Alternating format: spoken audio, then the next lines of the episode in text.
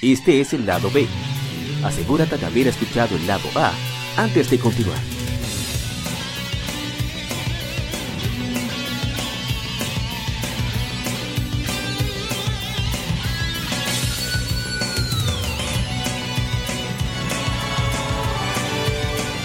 Game Mérides. Juegos y consolas de aniversario son comentados entre hechos y anécdotas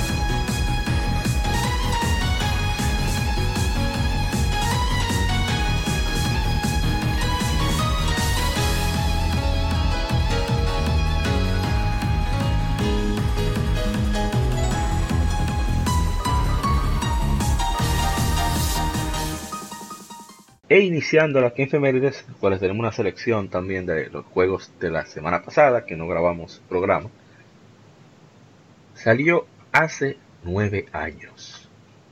Uh, uh. Juego para PlayStation 3. Ahí. Se trata de Demon Souls. Salió hace 9 años en América, es un RPG de acción y aventura desarrollado por From Software para el PlayStation 3. En Japón fue publicado por Sonic, pero en América se encargó Atlus USA. En Europa, Bandai Namco.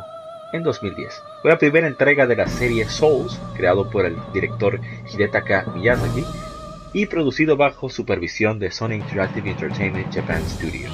Sucede en un mundo de fantasía, donde los jugadores toman control de un héroe que ha viajado al reino de Poletaria, cual está siendo devastado por una niebla maldita que trae demonios que se alimentan de las almas de los mortales.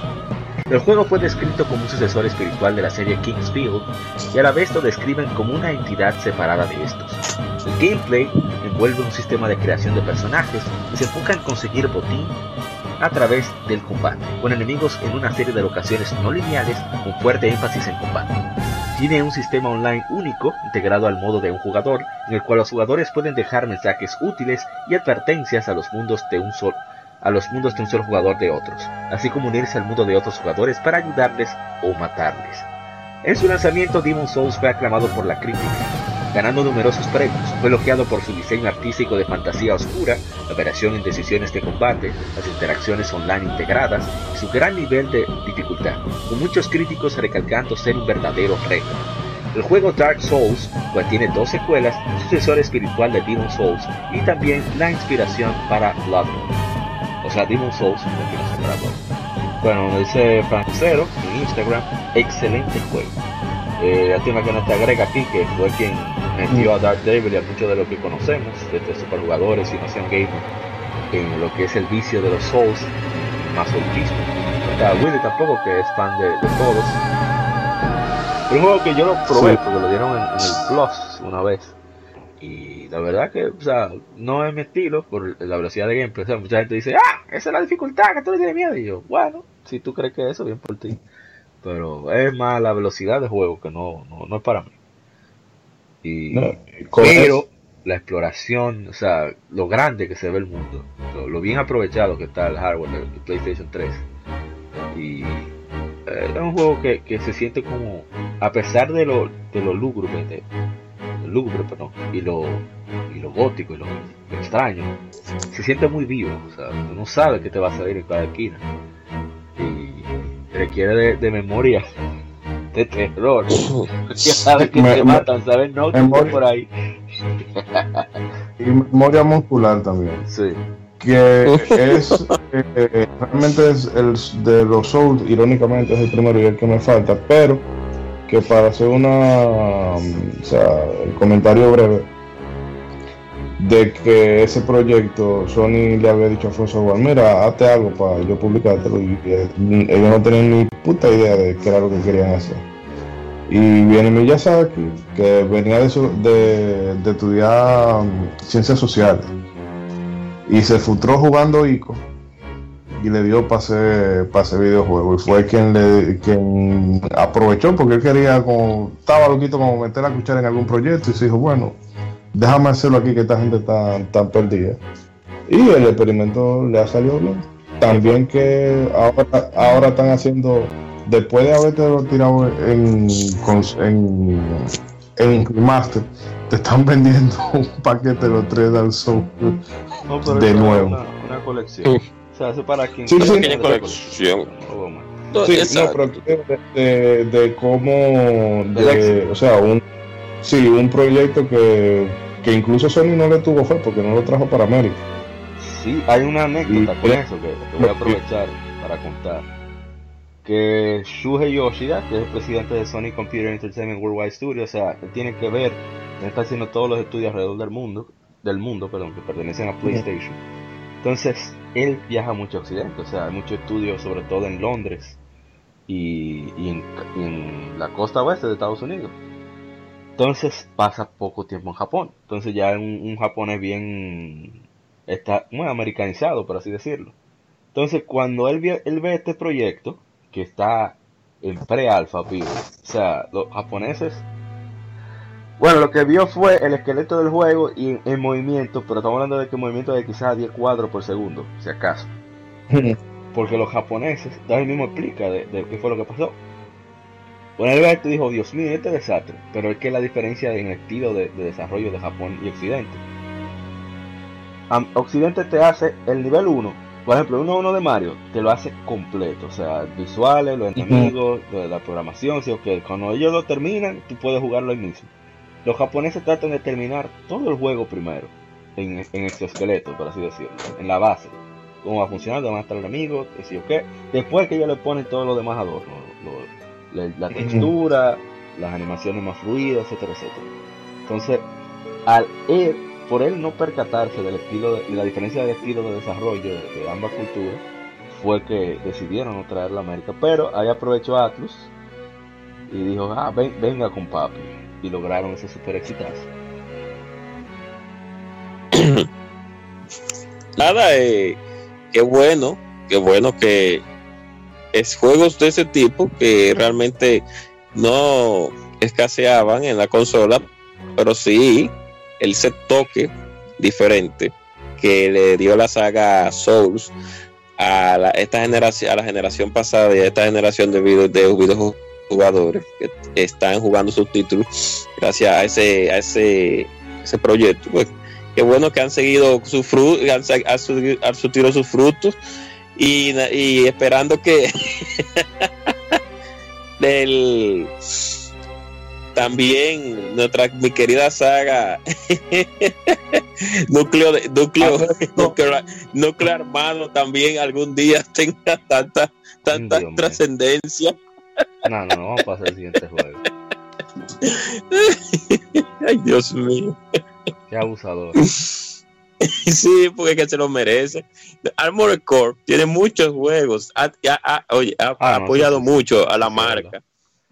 fue publicado por AGTEC. De Sony también la publicó. Fue, ha tirado juegos desde PlayStation 1. Y inclusive para PlayStation 2 tiraron también muchísimas sagas para PlayStation 3 también. Pero lamentablemente el gusto por las peleas de robot de este lado no es mucho. Ah, lamentablemente, por eso el juego que va a tirar eh, Square Enix, como lo veo medio flojo aquí de este lado, eh, eh, el F Life, ¿qué se llama?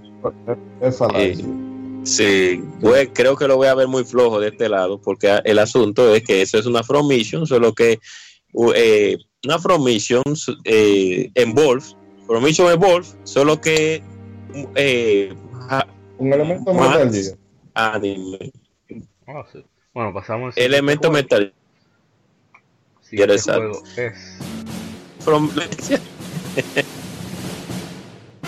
este juego que salió hace 15 años, se lanzó en América, Beautiful Joy. Un juego de desarrollado por Team Beautiful para el GameCube de Nintendo. Originalmente parte de los Capcom 5, este, es el director de Kamiya y producido por Atsushi Inaba. El juego fue luego porteado para el PlayStation 2 por el mismo equipo de diseño, ahora bajo el nombre de Clover Studio, titulado Aratanaki, una nueva esperanza La historia el juego concierne a Joy, un fan del cine cuya novia, Cynthia, secuestrada durante una película que protagoniza el héroe favorito de Joe, Captain Blue. Joe es justo después enviado a Movieland, donde Sylvia es tomada por el grupo de villanos conocido como Yado. Después de aceptar un Big Watch del Captain Blue, Joe se transforma en su persona estilo Tonkatsu, Beautiful Joe, y se lanza al rescate de su silla. Tonkatsu son como los, Super Sentai, tipo de superhéroes. Power Rangers en este lado del mundo.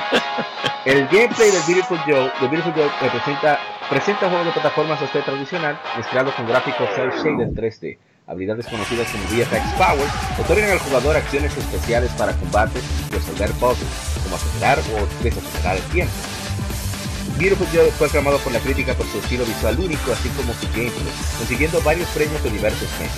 Tuvo un éxito comercial menor, tuvo secuelas lanzadas en otras consolas como PSP y Nintendo DS. También tuvo una adaptación en anime. No sé si quieren comentar. Sí, yo voy a, comentar algo rapidito. Es lamentable que el personal de Clover Studio haya tenido tanto éxito con este juego porque el juego es buenísimo. Sí. Cuando salió para Nintendo GameCube, el sistema, juegos básico y sencillo, pero el sistema que tenía con el, efecto de, cámara lenta y el efecto de cámara rápida y algunos efectos de cinematografía, mucho pueden buscar en Wikipedia también los, estos tipos de efectos el bullet time tenía para También tenía el bullet time. Es lamentable que ese juego no vendiera como pudo haber vendido. No sé si fue porque sale en GameCube primero, pudo haber sido eso una de las razones. como como el Myrin, eh, no, Myrin no, como, lo, como el otro que lanzó también.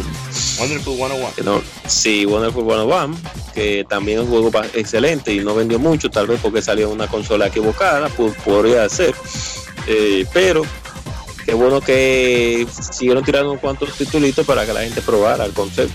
El concepto de lo es bueno. Lo que pasa es que es incomprendido y tal vez salió en la consola que no debió de salir en este momento. Ya cuando salió para PlayStation 2, ya entonces ya, ya el juego ya mucha gente como que le tenía un poco de no, que ya habían demasiados juegos en el mercado. Y Exactamente. Y yo creo que ya era, que era el género ya no. O sea, no, no, Sí, como que a las generaciones que estaban en ese entonces, como que no le llamaban mucho ya. Sí, ya estaba God of War, ya estaba eh, muchos juegos tridimensionales ya, desde tercera persona. Ya. bueno, eso. Yo creo que era más eso que el tema de, de la consola per se. Está bien. Ese es un factor. Pero bueno, el juego es muy dinámico, súper divertido. Cuando uno desacelera la cámara, aparte de la cámara, o sea, uno, el efecto de, cámara lenta. Tú ves como proyectiles tienen lentísimo, tú tiras un puño y tiene una fuerza enorme. O sí, lo tú lo aceleras, cuando tú lo aceleras, tú ves que, que tú das, qué sé yo, un combo de 7 golpes cuando tú nada más solamente da uno. Y se utiliza para muchos pozos de manera súper brillante por eso digo que el, cerebro de, de Camilla es perverso, pero efectivo. Pero es que el tigre sale con una vaina increíble. Él hizo equipo, claro. Sí, hubo unos line-up de acá con ahí como God Hand, como el mismo Beautiful Joe, el mismo Kami, que fueron tres, tres tablazos que pudieron haber sido exitosos y no fueron comprendidos. Como no digo que los gamers, nosotros los gamers pedimos tanto y hablamos tanto y al final somos, somos vamos a dejarlo ahí. Bueno, diciendo que Chemu no ha vendido a pesar de que todo el mundo dijo que era un jugazo sí. Exactamente. Eso mismo. Ay, Dios Pasamos al siguiente juego. Estamos corto de tiempo. Siguiente juego también de Capcom es God Hand. God Hand que saliera hace 12 años en América un beat'em up desarrollado por Clover Studio y publicado por Capcom para el PlayStation 2. Fue dirigido por Shinji Mikami, relanzado para el PlayStation 3 como PS2 Classic en PlayStation Network en 2011. El deseo de Mikami era crear el juego para gamers hardcore mezclado con mucho humor. tuvo una recepción mixta de la crítica y vivió de manera modesta en Japón. Fue el último juego de Clover Studio. El juego mezcla comedia occidental y japonesa, conteniendo personajes y eventos de historias despotantes. El gameplay combina elementos tradicionales del género beat'em up con nuevos aspectos que incluyen poder, poder preparar y ejecutar un mayor repertorio de técnicas de combate a los botones para crear combos únicos. La trama sigue a un artista marcial protegiendo a su compañera, llevando un par de brazos de una deidad llamados God Hands, con el fin de salvar el mundo de los demonios. Eh, yo, no había jugado el juego, hasta que estuve de aniversario, yo lo había comprado así en oferta, como a 3, 4 dólares. El juego no es fácil. O sea, es tan diferente que adaptarse cuesta bastante trabajo. Pero es mm. súper divertido. O sea, no es como Ninja Gaiden en el sentido de que, o Mario, no está en dificultad, sino de que es un gameplay tan completo, dicen tan en control del personaje, cuando tú fallas, tú dices, contra qué manco soy. Y no, fíjate, qué juego tan disparatoso. y, y, es súper, súper, súper. Aunque tú pierdes, yo, lo gocé muchísimo. O sea, sí, a veces me cansaba la mano porque hay que darle durísimo a los botones. Y la cámara no es fácil de controlar, es un proceso, un juego muy original, muy único. Y, pero es genial, súper divertido, lo recomiendo, de que tenga oferta. Creo que tomaré en cuenta anunciarlo por nuestras redes sociales porque ojalá hay más gente eh, le dé chance a esa joya tan descuidada que es una de las burlas de IGN por cierto que ellos le dieron fue como 3 de 10 algo así un score mm. bajísimo porque parece que fue un manco que lo jugó parece que fue un, un... Dele, pues, dele, dele. No, no, pero ahora yo creo que ellos le darían peor nota Ah, sí. Ya no, porque, eh, no, porque el, juego es, eh, el humor de ese oh. juego es diferente como el sol. Ahí, verdad. a la mujer, a la, ahí tú agarras a la mujer y le, le entran algo. Slap, la slap. no, no, pero sí, sí. Ese juego es como, junto con Video for Joy, otro juego incomprendido, junto con Killer 7, en ese line-up de, de ese equipo del equipo de, de, de, de de Clover Studio y de, y de Suda Studio. Un equipo incomprendido que lanzaron unos, unos juegos que eran adelantados, a, un poquito adelantado a la época, principalmente con pero que tiene elementos que ya habían tenido juegos anteriores como los grandes clásicos de Super Nintendo pero el juego es muy entretenido, es muy vulgar, es muy irreverente, muy, es muy dinámico y de verdad que uno disfruta mucho jugando ese tipo de juegos. Cuando yo lo jugué la primera vez hace mucho tiempo, yo dije, me encantó realmente y ustedes van a reír mucho cuando lo jueguen, principalmente con los Teletubbies que aparecen en, para no despolear mucho y con un mono que aparece en un, en un parque ahí de diversiones ustedes tienen que ver. Ay, ay, ay. Pero sí, yo lo recomiendo. Es una joya incomprendida. O sea que para que ustedes comprendan ese tremendo juego, jueguenlo cuando, y o, cómprenlo cuando esté en oferta y no, se van a defraudar. Definitivamente. lo digo de verdad, yo lo compré, no a ciega porque me lo habían recomendado, pero no esperaba que fuera tan, tan divertido. Las cosas que dice, lo especial, o sea, lo de tú agarrar y que de, de, los pisotones, oye, eso me mató a mí de la Yo, o agarrar un tigre y comenzar a darle por esa cabeza y después voltearlo con los supleos. Oye, ¿sabes? ¿sabes una cosa? Pero me encanta la creatividad japonesa y su mundo. los occidentales como que han perdido eso a veces. Sí, definitivamente. Bueno, pasemos al siguiente. Bueno, menos que Moisés vaya a decir algo. Y si lo dice. No. No, no, no realmente yo de, sí vi mucho del juego. Creo que era cuando eh, Rianza, el programa estaba ahí en. Sí, oh, en, en ah, Playpoint. En Playpoint, sí, pero no, realmente no lo llegué a probar. Ah, Excelente. Es, tan irreverente que yo no sé cómo los Social Justice Warriors no lo han acabado. Es que, es que nadie lo conoce. no, lo conozco. En esa, época, en, esa época se podía, pero ahora ahora sí lo sacan. Yo creo que 20 más, nada más para hacer la puerta. Vamos a pasar al siguiente juego que se trata de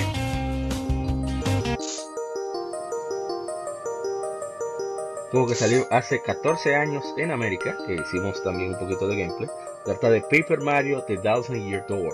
Es un RPG desarrollado por Intelligent Systems, o sea, los creadores de Fire Emblem, y publicado por Nintendo para Nintendo GameCube. Es la segunda entrega de la serie de Paper Mario.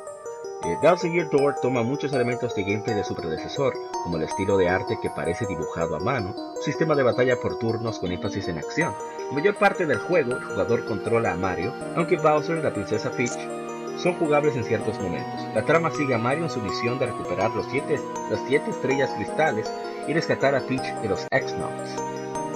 El juego fue bien recibido por la crítica, consiguiendo una puntuación promedio de 88% de Game Rankings. Los críticos elogiaron la envolvente trama en su gameplay, pero criticaron el no ser un gran avance de su predecesor. Ah, qué raro.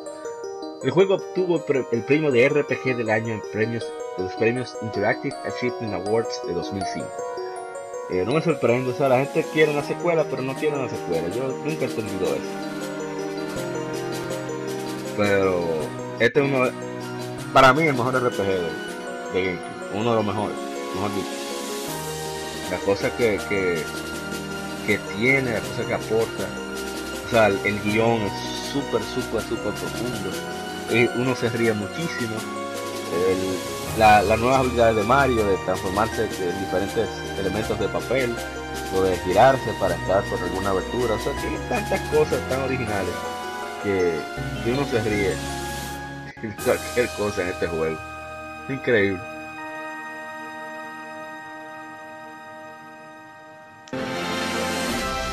No, eh, lo único que no me, no me, no que no me gustó, sino que me lo encontré poquito como extraño es cuando tú estás en el sistema de batalla que la gente comienza a aplaudir en el teatro. Eso es lo, único. No, no, no debieron de poner demasiada gente en el teatro de cuando tú estás peleando, aunque la cámara se acerca. Pero después de ahí, yo pienso que es muy eh, la fórmula, a pesar de que la haya gastado un poco realmente tampoco ha estado, eh, eh, aunque la han hecho, ha intentado hacerlo de una manera diferente, pero yo lo veo muy bien el juego. Yo lo, para una continuación, pues yo lo veo bien, de verdad que sí. Sí, no, no. Excelente. Eh, no sé si Isidori San este sí lo jugó. No, el que yo, al que yo jugué fue el de 64, que me ah, gustó bastante, pero este no. Tiene forma de... Ah, bueno. Hay muchas formas de jugarlo en modo de preservación. No sé para qué Pero bueno. No, no, pero por ahí aparece. No, yo lo, lo tengo, lo conseguí. Una, una chepita ahí, no tengo ahí. Digo, lo he disfrutado muchísimo, no se ríe. Eh, la locura con la que salen los personajes y, la trama es excelente. El gameplay es excelente. Así que nada, eh, pasamos al siguiente, ¿verdad? Sí, claro, dele, dele. Siguiente es un juego muy querido. Ah, antes de irnos de, Paper Mario, me olvidó decir, ese Game Mondo, que es una de las mejores cuentas que existe en español, que siempre publica muchas curiosidades de manera muy original, ya sea con videos de animaciones o dibujos originales, nos dice que es el mejor Paper Mario lanzado hasta la fecha. Y es verdad, los demás Paper Mario, vamos a dejarlo ahí. Ahorita oh. oh. Vamos a dejarlo ahí. Vamos, con, el siguiente título. Que es nada más y nada menos juego que salió hace 13 años en América. trata de Phoenix Wright Ace Attorney, Jack Saiban en Japón. Es un juego de aventura y novela gráfica desarrollado por Capcom. Originalmente salió para Game Boy Advance en 2001 en Japón. La versión para Nintendo 10 introdujo la opción de idioma inglés y esta es la versión que fue lanzada en Occidente, la primera entrega de la serie Ace Attorney. Varias secuelas y spin-offs fueron producidos, mientras que este juego, así como otros ports, han sido lanzados para varias plataformas. La historia sigue a Phoenix Wright, un abogado defensor novato que intenta tener a sus clientes declarados no culpables. Entre otros personajes están la jefa de Phoenix, Mia Fey, su asistente y hermana de Mia, Maya, y el fiscal Miles Edgeworth. El jugador controla a Phoenix por dos secciones, investigaciones y la Corte de Justicia. Durante las investigaciones se busca información y evidencia. Durante el juicio se interroga a los testigos y se responden preguntas del juez, fiscal y los testigos. La historia se divide en cinco casos. El quinto fue introducido en la versión del Nintendo 10 para sacar provecho de los elementos de gameplay del aparato usando la pantalla táctil. Un equipo de 7 personas desarrollaron el juego durante 10 meses. Escrito y dirigido por Shu Takumi, fue originalmente planeado como un juego de Game Boy Color sobre un detective privado, diseñado para ser simple. Takumi-san quería que fuera tan fácil que hasta su madre pudiera jugar. Aunque la versión original se lleva a cabo en Japón, su localización se lo coloca en Estados Unidos. Esto se convirtió en un problema al localizar juegos posteriores, donde la ambientación de Japón era mucho más que obvia. Se lanzó una adaptación a manga en 2006, una adaptación a filme en 2012 y un anime en 2016. La, trilogía original de, Ace Attorney se lanzará para todas las consolas disponibles. Creo que a finales de este mes, o no me acuerdo. ¿Qué, iba a decir? Sobre sí, e, entiendo que eso fue una tontería de Capcom, querer como americanizar tanto la saga. Por eso no tuvimos The Great Ace Attorney, Like Jack que es el bisabuelo, tatarabuelo, no sé, de Phoenix Wright, que se encuentra con, con Sherlock Holmes, inclusive. Así que es lamentable. O sea, tú ves que el, Phoenix Wright, en vez de andar con su saco y su maletín y su cosa, le queda atar con su sable. no, ya lo quise. En la, en la era Meiji. Entonces, es lamentable que por Capcom está de necio, tratando de. Le dicen los fans, de forma de broma, le dicen ya California, a donde sucede todo lo de Phoenix Wright. Sí, porque es como si fuera California, pero también como si fuera Japón. Entonces, pero no deja de ser súper divertido. Es el primer juego novela gráfica que yo disfruté de, de, de. Y es, fantástico. De verdad que es una saga que, le tengo mucha admiración y respeto. Ese fue uno de los primeros. Realmente, cuando yo compré eh, mi primer DS, antes de que me lo atracaran de la forma más brutal, yo lo compré porque estaba esperando eh, que llegara Castlevania Order of Ecclesia. Y mientras tanto, eh, el primer juego de DS que jugué fue el Revenant Wing, que me lo había prestado, bueno, Ronald. Y pues el, el Finish Ride. Y realmente yo me curé bastante con ese juego. bueno, el juego tiene tiene partes que son muy muy cómicas, pero también hay una parte que son un poco crudas y, oscuras. Y, o sea, el, el, segundo caso es, o sea, con, es impactante. claro, después, sí, que después mm, se la cosa se pone un poco más cómica con el tema de la de las invocaciones espirituales y todo eso, pero mientras tanto, oye, una cosa es fea. Y también eh, una entre, eh, Kojima le hizo una entrevista a Shuta Kumi y él decía que cuando él jugó ese juego, él le dio ganas de decirle a, a Takumi si no quería venir a trabajar para Konami de lo tanto que suerte. que no le hizo caso. Sí, sí, Ay, mi madre. Objection, hold it. Ay, Dios mío. Objection, hold it. Pero nada. Ey, y Bon Karma, bon, bon, Karma lo más duro. Objection. A mí me gusta la hija, los latigazos. Qué maldita risa. Sí. Cállese. ¿Qué te han dado usted a hablar? Pero yo soy el hueco. ¿Y a mí que me importa? Eso. Una cheta. Bueno, vamos con lo siguiente, que es un, trío de, de, monstruos de bolsillo. ¡Ey! Voy a hablar. Bueno, el primero de ellos, el que vamos a hablar, o sea, nos damos en orden de, de, de, longevidad, no, no de fecha que le toca. Salió hace 18 años en América Pokémon Gold y Pokémon Silver segunda entrega de la serie de RPG de Pokémon, desarrollados por Game Freak, publicados por Nintendo para el Game Boy Color. Pokémon Crystal, una edición especial, fue lanzado un año después. En 2010 llegan a América los remakes Pokémon Heart y Pokémon Soul Silver. Los juegos introducen 100 nuevas especies y siguen el, el progreso del protagonista en su misión por dominar las batallas Pokémon. Los juegos son independientes uno del otro, pero es necesario intercambiar entre ellos y sus predecesores compatibles con el fin de completar el Pokédex. Pokémon Gold y Silver fueron aclamados por la crítica en su lanzamiento, con muchos considerándolos los mejores de la serie, así como de los títulos más significativos de la quinta generación de consolas. Continuaron el éxito de sus predecesores, mientras Pokémon se convertía en una franquicia multibillonaria. Casi logran las ventas de Pokémon Red y Blue. Para 2010, las ventas registradas de Gold y Silver alcanzaban las 23 millones de unidades. El 6 de junio de 2017, The Pokémon Company anunció vía Nintendo Direct que ambos juegos serían relanzados vía consola virtual de 3DS 22 de septiembre de ese año a nivel mundial. Y bueno, eh, antes de que digamos algo rapidito con un comentario, tenemos que mi hermano Chilo nos dice que recuerda su Pokémon Crystal, que fue su primera Pokémon. Eh, el señor Néstor de los Santos, mi hermano Néstor, eh, Cero Néstor, a que lo conocemos en PlayStation Network y en otros juegos, nos dice, nada más pone lagrimita nostalgia. Y, le contestamos, este es nuestro trabajo.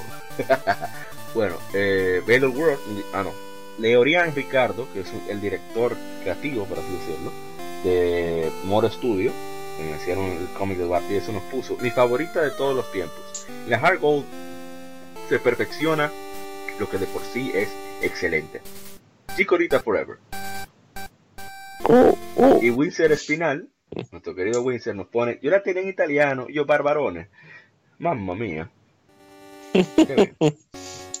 no, pero una joya este juego, Quien quiera escuchar toda la, toda la, toda la anécdota y toda la nostalgia de mi parte y del señor Reiji que nos acompañó en ese especial de Pokémon, que se dio una vuelta por el especial que hicimos, que hablamos desde la primera hasta la séptima generación y, especulamos sobre la octava generación.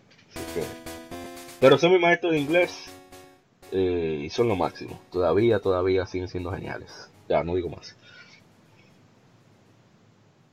Eh, no, simplemente en esa versión, la Silver, la Gold, no es cuando uno se enfrenta a, a, a Red.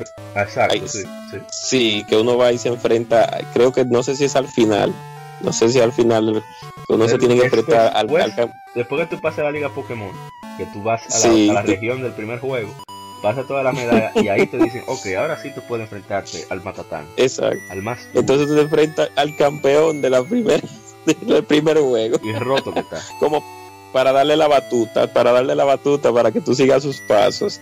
Y eh, eh, eh, fue algo como divertido porque de, verdad que sí. Uno creo que tiene un Pikachu level level 60, ¿no? Una cosa así creo que tiene.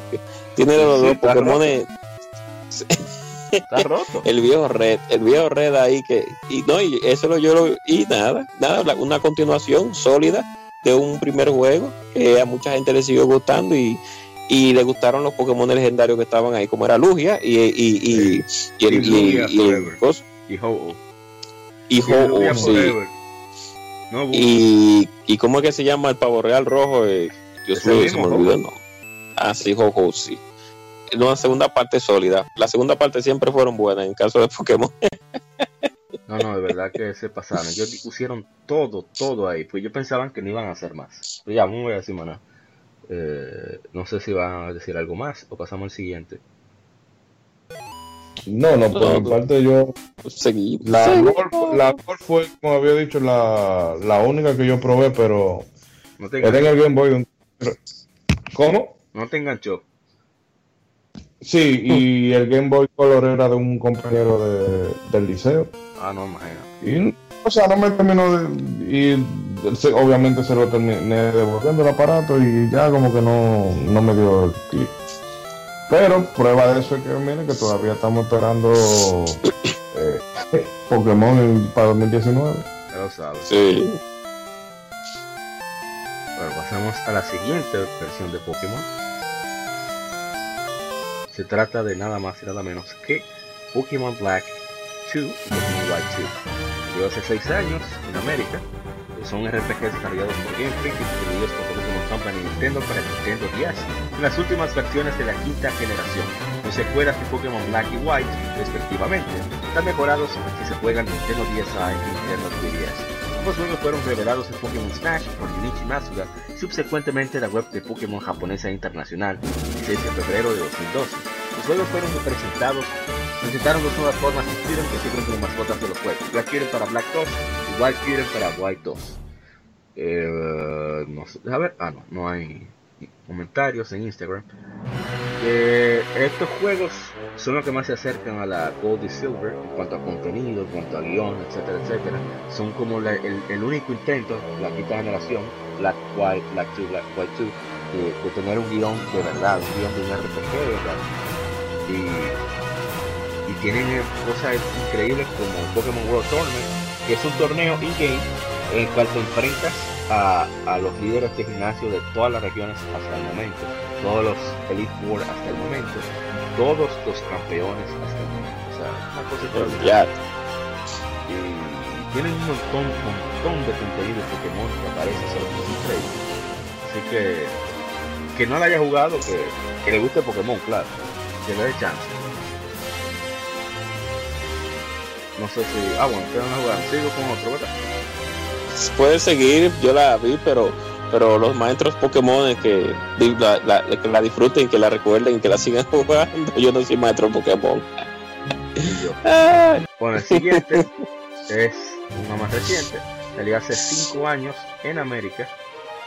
Pokémon X y Pokémon Y son RPGs desarrollados de Game, por Game Freak, por, Pokémon Company Nintendo para Nintendo 3DS. Las primeras entregas de la sexta generación de la serie principal de Pokémon fueron anunciados por el entonces presidente de Nintendo, a Satoru Iwata, en enero de 2013 por un Direct especial. Estos fueron los primeros juegos de Nintendo en tener un lanzamiento global simultáneo. Al igual que, en las, que con entregas anteriores, ambos juegos siguen el viaje del joven entrenador y sus amigos mientras entrenan Pokémon.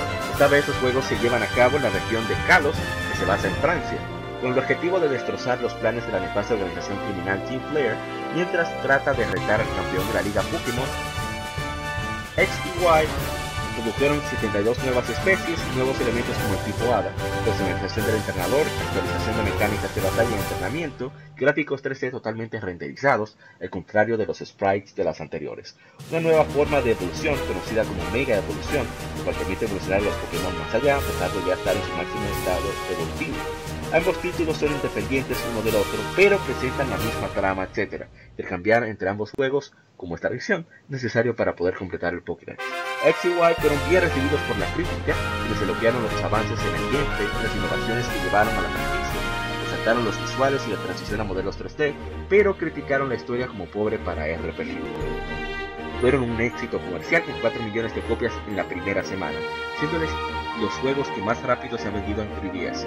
Para el 30 de junio de 2018, lograron ventas combinadas de 16.31 millones de copias, siéndoles los mejores vendidos del 3DS. Bueno, el juego a mí personalmente no me gustó tanto. O sea, sí, a nivel de gameplay, mecánicas, online, etcétera, sí, sí, estuvo muy bien, pero como el contenido del, juego en sí, no, no, no me cuajó, no me cuajó. Pero sí, bueno, es decente. Seguimos con otro juego entonces, ¿verdad?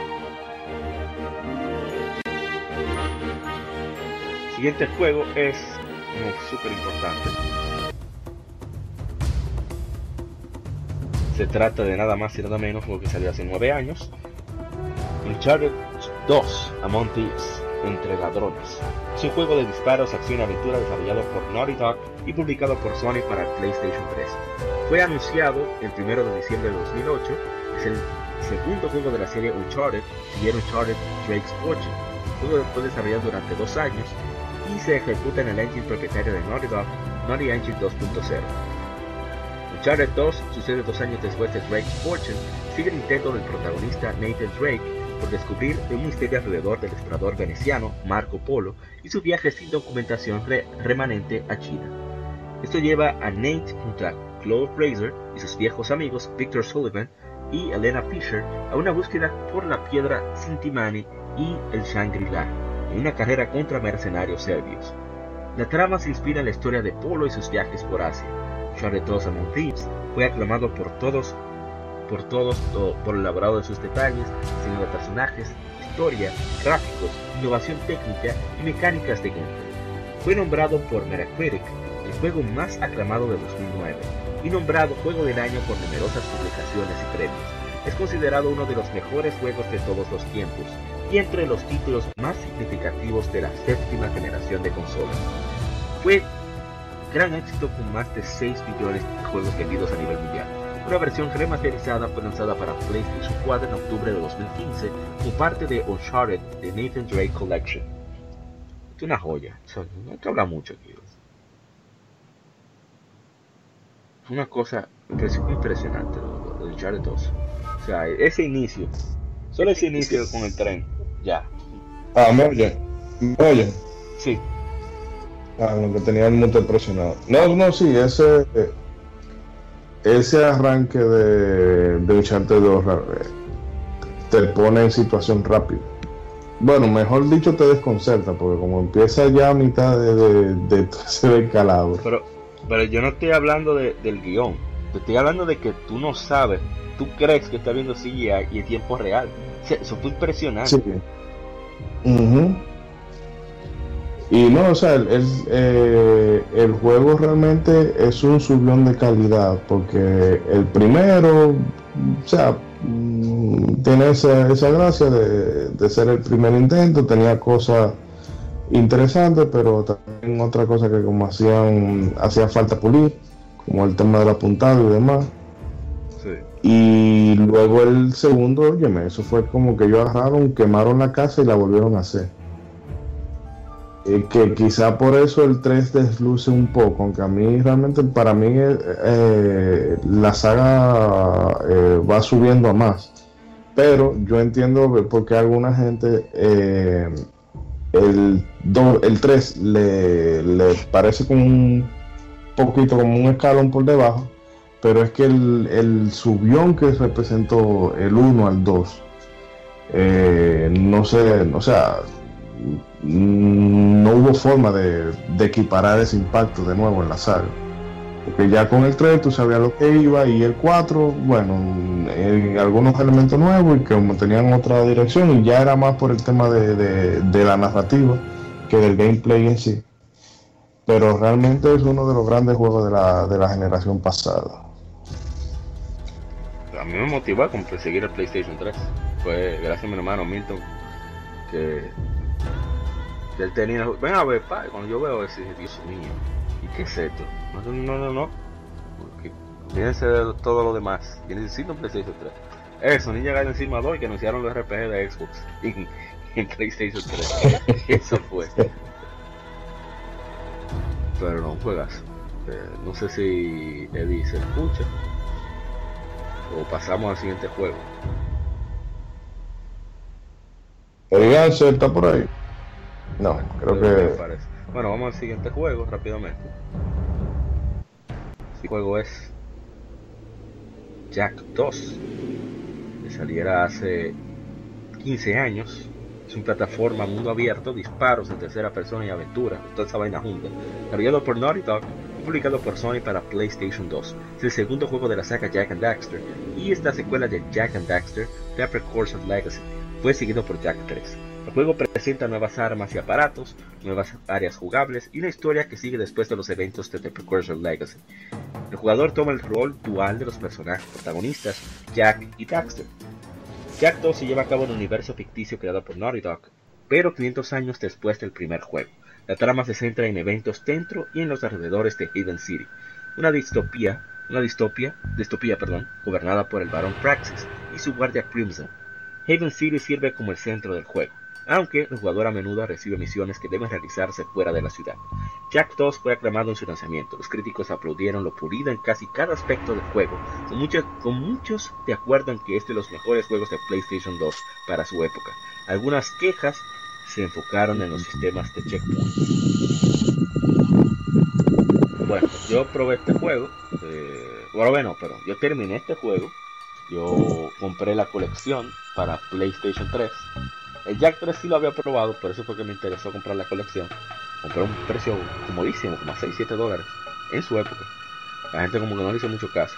Y es el cambio de la 1, que era un más parecido a Mario que otra cosa. Plataforma, quizás tiene un par de golpes y ya. Ah, esas mecánicas de, gameplay con las diferentes armas. Todo lo oscuro que se vuelve la historia, lo maduro que se vuelve la historia y los chistes vuelven cada vez un poquito más rozando entre lo permitido y no. Y fue increíble, o sea, ahí se nota la mano de, repito, de, esos grandes juegos occidentales que, son ideados por mentes japonesas. Jack and Daxter, al igual que Uncharted, su gameplay, diseñado por Hirokazu Yasuhara, y fue uno de los co-creadores de Sonic the Hedgehog. O sea que, o sea, se nota, se nota la fluidez del gameplay, el diseño de los niveles, etcétera, etcétera. Un juegazo. Sí, definitivamente sí. Plataformero de su tiempo. Ah, debo decir, antes, antes de continuar. Lo único que no me gustó fue la parte de la carrera. Esos motores yo los odio con el alma. Pero, pero odio. Dios mío, qué cosa tan pesada. Pero ya, ya. Después, nítido. Por eso no lo repito. No, sí. y ellos mantuvieron, cuando salió la primera Jack and veníamos del grotesco y, del, y del sinvergüenza y del mal realizado Crash Bandicoot para PlayStation 2, la Warped. Salió muy mal ese proyecto. Y cuando vino Jackson Dexter, fue como un respiro, como ese sistema de juego parecido al Crash Bandicoot, solo que refinado. Y sí, funcionó, funcionó, porque son de estos juegos que eran simples que van evolucionando con el tiempo. Y qué bueno, sí. A mí no me gusta mucho el prota, pero sí me gusta Dexter. Me gusta más que Jack. Este hombre, este hombre siempre lleva la contraria. Digo, a mí me gustan igual. Lo que pasa es que él tiene una reserva de veneno que se va acumulando y tiene que ir buscando. Sí, sí, tiene. Para no explota. Sí, sí, sí. Pero no así. Buen, bien de bien. Para esos momentos cuando lamentablemente Vivendi Universal ya tenía al Bandicoot en sus manos legalmente. Ah, que iba a decir que la ah, tiene una secuela el juego, se llama Daxter para PSP, que explica cómo es que Daxter logra liberar a Jack. Muy buena, buenísimo el juego. Like yes, yes, yes. Me encanta porque es un seco. tipo ve a una mami y no le importa. sí. Bueno, eh, no sé si hay otra alguna otra opinión. Oh, seguimos con otro juego. Vamos siguiente. Claro. No, no, pasa, pasa, pasa. Incluso. Ixe. Bueno, en este yo no, no, no vamos a opinar, porque ya hemos hablado mucho de él, pero vamos a leerlo como quiera. Se trata de 17 años. Let's rock, baby. Devil May Cry, un hack slash aventura desarrollado y publicado por Capcom originalmente para el PlayStation 2 hace 17 años. Sucede en tiempos actuales en la isla ficticia de Mallet. La historia se centra en Dante, un cazador de demonios que usa su negocio para vengarse de estos después de perder a su madre y hermano. Conoce a una mujer llamada Trish, quien lo lleva en un viaje para vencer al Demon Lord Mundus. La historia se cuenta a través de una mezcla de cinemas en tiempo real y algunos pre-renderizados. Juego está muy basado en el poema italiano La Divina Comedia y el uso de referencias, teniendo el nombre del protagonista, nombrado por Dante Alighieri, y otros personajes como Virgil, que viene de Virgil, y Trish, que viene de Beatrice Portinari. El juego fue originalmente concebido en 1999 con Resident Evil 4, debido a que el staff sentía que no encajaba con la franquicia Resident Evil proyecto rompió sus lazos con la, con la saga y se hizo su propia historia. Devil May Cry tuvo mucha cobertura en los medios de gaming por su impacto en el género de acción, su alto nivel de dificultad y la buena recepción por los analistas profesionales, los cuales concluyeron que se trata de uno de los mejores y más innovadores de todos los tiempos. El juego vendió más de 3 millones de copias, generando múltiples secuelas y precuelas. Fue lanzado dentro de la trilogía Devil May Cry HD Collection para PlayStation 3, Xbox 360, PlayStation 4, Xbox One y Steam. Nada más que decir.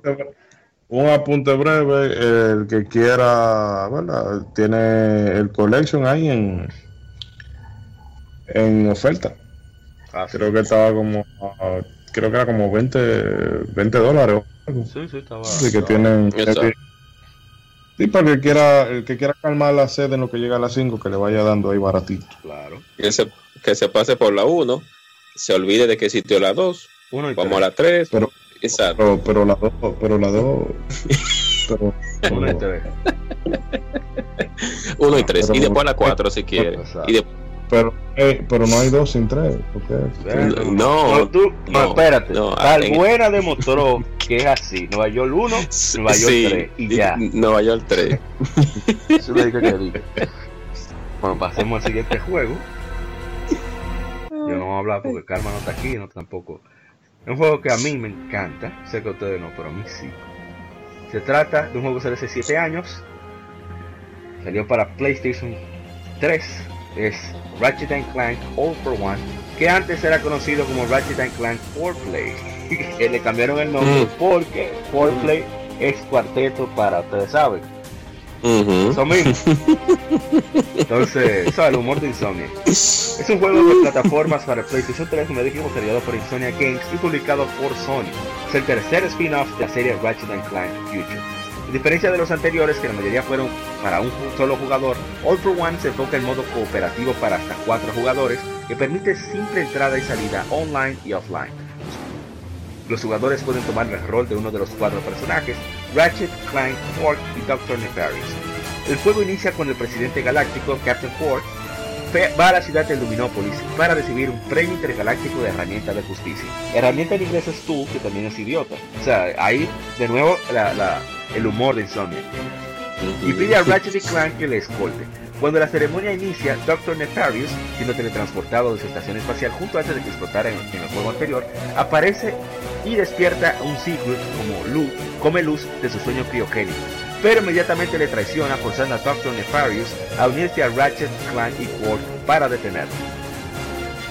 Y, bueno, como yo soy el que lo he jugado, yo compré mi PlayStation 3 en Black Friday de 2011, por lo tanto vino con Little Big Planet 2 y Ratchet Clank All for One. Esto también ayudó mucho mi decisión del PlayStation 3 porque yo necesitaba un juego que fuera así, un party, un juego de, que sea para jugar en chercha online y local. Exacto. Y este juego tiene multiplayer local. Es un juego que se ríe muchísimo.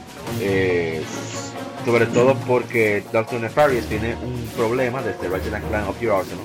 Que el robot que se ve en la portada. Sí. grande, perdón, robot grande que se ve la portada, tiene el cerebro izquierdo, que es cuando, cuando él se molesta mucho, los circuitos como que se le sobrecalientan y entra de transmisión, él se paraliza y entra una, una radionovela que él oye que parece una novela de Televisa, de esa mexicana. Y uno se ríe muchísimo. Entonces tienen que darle, uno de ellos tres tiene que darle un tablazo para que siga. Entonces él, se queda como medio de la oración. Por ejemplo, ¿ya te dicho a ti que? Querida, no puedo vivir sin ti. Y si el cuatro me tiene, ¡Pum! ¡Que diga esa máquina! Ríe muchísimo con, con eso Entonces es un juego que yo recomiendo mucho, lo ponen en oferta bien barato de, vez en cuando, lo ponen a 2, 3 dólares. Lo en el closet hace mucho tiempo. Y, y son los juegos que a mí me encantaría ver remasterizado porque sé que ahora, con, todo el online y eso, sería bastante bien un juego para toda la familia. Que tiene su chistecito a veces que están rozando en lo peligroso. Sí, sí se disfruta muchísimo para toda la familia. Bueno, pasamos al siguiente de una Claro, dele, dele. Vamos a darle. siguiente es un juegazo, pero, pero una vaina. Oh. Oh. Se trata de I am the Night, I am vengeance, I am. No, tanto no ha sido duro para no dejar solo a los oyentes. Hace siete años es lanzado, lanzado en América Batman Arkham City. Es un juego de acción y aventura desarrollado por Rocksteady Games, publicado por Warner Brothers. Se trata, se basa en el de cómics, de DC Comics, Batman. Es secuela de Batman Arkham Asylum y la segunda entrega de la serie de Batman Arkham, escrito por el veterano Paul Dini junto con Paul Crocker y Safton Gill. Batman es encerrado en Arkham City, una super prisión gigante que consta de zonas abandonadas de Gotham. Debe descubrir el secreto del proyecto Protocol 10, orquestado por Dr. Hugo Strange. Los personajes principales son interpretados por actores de DC Animated Universe, con Kevin Conroy y Mark Hamill, retomando sus roles como Batman y Joker, respectivamente, el juego es presentado desde una perspectiva en tercera persona, con un enfoque en las habilidades de combate, sigilo y detectivescas de Batman, así como los gadgets que pueden usarse para combate y exploración. Puede explorar por la ciudad, interactuar con personajes y tomar misiones, así como desbloquear nuevas áreas al progresar por la historia principal u obtener nuevo equipo. Arkham City permite a Batman planear por la ciudad usando su capa, llegando a grandes distancias. Catwoman es jugable con su propia campaña paralela a la trama principal. Rocksteady concibió ideas para la secuela mientras desarrollaba Arkham Asylum, iniciando de lleno el desarrollo en febrero de 2009. Los planos de la secuela son cinco veces los de la original. El diseño de la ciudad fueron modificados para ajustarse a las unidades de planeo y demás de Batman. Por, cerca de un año, 10 millones de dólares fueron gastados en la campaña de marketing su lanzamiento fue acompañado de dos álbumes. Uno con música de juego y el otro con, piezas originales por artistas mainstream. Es considerado uno de los mejores juegos de todos los tiempos, originalmente lanzados para PlayStation 3 y Xbox 360, luego para Windows. También tienen un nuevo port, ¿cómo se dice? Un, port HD eh, para las consolas actuales, PlayStation 4 y Xbox One bueno, es una joya. O sea, este juego, la música, la ambientación, las actuaciones, todo perfecto. Y Batman, yo comencé a leer cómics por este juego.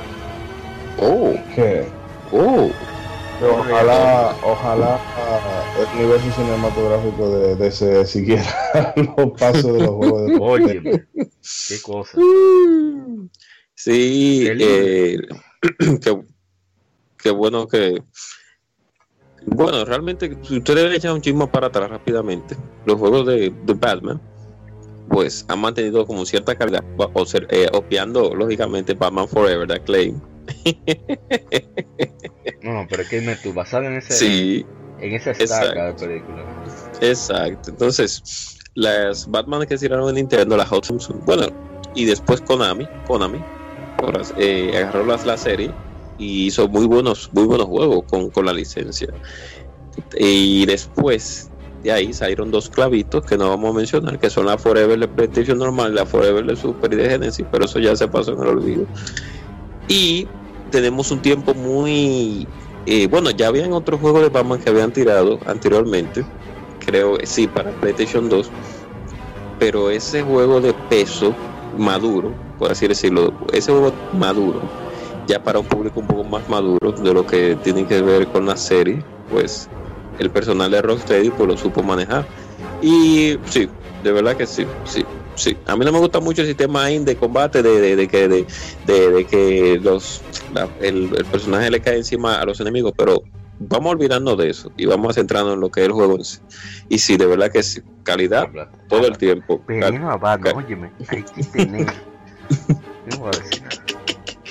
No, no, no, no es veneno, es personal. Pero vamos olvidando de eso porque cuando se habla de un juego bueno. Estamos hablando de un, tigre en un juego que cuando tú le das con todo para adelante, él camina porque él es él, él es Ya los, sí, no corre, no corre, el personaje.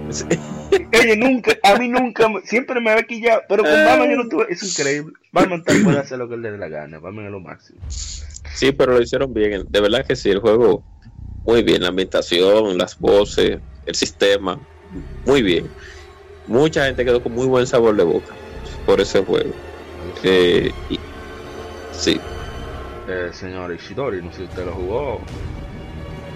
Se está durmiendo. No, ese, ese yo lo estaba um, aprovechando, o sea, estoy aprovechando o esperando que caiga una oferta de eso para comprar el pack. Ah, pues te interesa. Ah, pues sí, sí. No, no, lo que pasa es que con que realmente lo, eh, Batman no es, no es, o sea, me gustan las películas y demás, pero no soy muy de superhéroe de cómic. Quizá con Spider-Man porque es como más como yo me más oh. sí, Peter Parker oh. es un tigre como que uno conecta más, pero usualmente no soy muy de superhéroe gringo, ¿no? No te lleves, que Spider-Man yo me di cuenta, Spider-Man eh, no tiene ni un chel y todas las mujeres le caen atrás. Óyeme, nadie en la vida real, tú eres loco. Ay, Dios santo. Pero no, tú no has visto eso. No has visto los motoconchitos, toda la banca caen atrás y... Pero tú sabes, no, ya eso es, hay otro Es otro, es, otro ambiente. Una vez que, que pinte más muchachos que un hombre arrancado. Oye. Por cierto, jueguense la Lego DC la de Lego DC Comics, la de, la Lego DC Batman, va, muy, juego muy bueno, bastante bueno de la gente de muy bueno. Bueno, está basada en la película. Al último sí, vamos a pasar a, ya de las que fueron largas. Sí. Me estuve viendo un juego de, mango, por así decirlo, bien delicioso. O sea que todo el que pueda jugar. bueno, el juego que está de aniversario, hace 8 años, se trata de Vanquish. Es un juego de acción y disparos en tercera persona. Fue desarrollado por Platinum Games y publicado por Sega para Xbox 360 y PlayStation 3. Inició su desarrollo en 2007. Un port para Windows fue lanzado el 25 de mayo de 2017. El juego resalta por, introducir varias innovaciones al género shooter 3D, siguiendo un ritmo de gameplay rápido, sin alusiones a los Bullet Hell 2D, elementos beat em up y una mecánica de sliding boost original, o sea, deslizarse con turbo. El director del juego, Shinji Mikami, creador de Resident Evil, para quien no lo conozca, declaró que los gráficos de Vanquish fueron parcialmente inspirados por Casher, una serie de anime de 1970 por Tatsunoko. Mikami también declaró que el diseño de juego en sí fue inspirado por Catcher, ya que quiso crear un, juego justo así, pero con el añadido de pistolas, ya que Mikami había creado un brawler antes con God Sin embargo, al hacer de Vanquish un shooter, Mikami quería mantener el feeling de velocidad de Casher, la cual es la razón de la mecánica del Sliding Boost. Vanquish usa el engine de físicas Havoc. El desarrollo del juego inició en 2007, Atsushi Inaba el productor, Mikami ha declarado que fue desarrollado con PlayStation 3 como plataforma principal para evitar que fuera un port inferior. Es el único juego de Mikami bajo la marca de Platinum Games. Eh, Ambry nos escribe que la verdad, la verdad, mano, a mí no me gustó mucho ese juego, no para nada. Yo no lo culpo, porque es que el yo tuve problemas para terminar el juego, o sea, en serio. Y no fue porque el gameplay no me gustara, es que no sé, como que no me importaba nada en ese mundo. Oh. Sí, sí, o sea, el protagonista me daba trepito, el amigo me daba trepito. No sé, no sé, de verdad no, no sé cómo explicar. Oh, yo duré como dos años y para. Y es un juego corto y tiene un gameplay espectacular, pero no sé qué, pasó ahí. El señor de Game Mondo, le dijimos que siga en Instagram, nos dice, gran juego, junto a Binary Domain, es decir, es la gente de Yakuza, Binary Domain, son juegos infravalorados de shooter en tercera persona de los tantos que habían en esa época. Y es verdad, son ambos son buenísimos. Y bueno, eh, sí, tienen un dominio binario rápido. No, no, pero no me hable de sí, binario sí, domain, sí. de Vanquish. no, Vanquish es ese, que bueno, un día uno debería hacer un podcast de eso, de juegos divisivos. Eh, porque Vanquish al que le gusta, le gusta con, con pasión y fervor. Y hay gente que simplemente no, o sea, no pasa en el juego pero visualmente se ve chulo y el diseño del personaje, o sea, como se ve la armadura del personaje principal, eso se vio muy, muy, muy bien conseguido. Yo creo que eso fue como de las pocas cosas eh, que salieron bien cuando los japoneses estaban buscando eh, occidentalizarse más.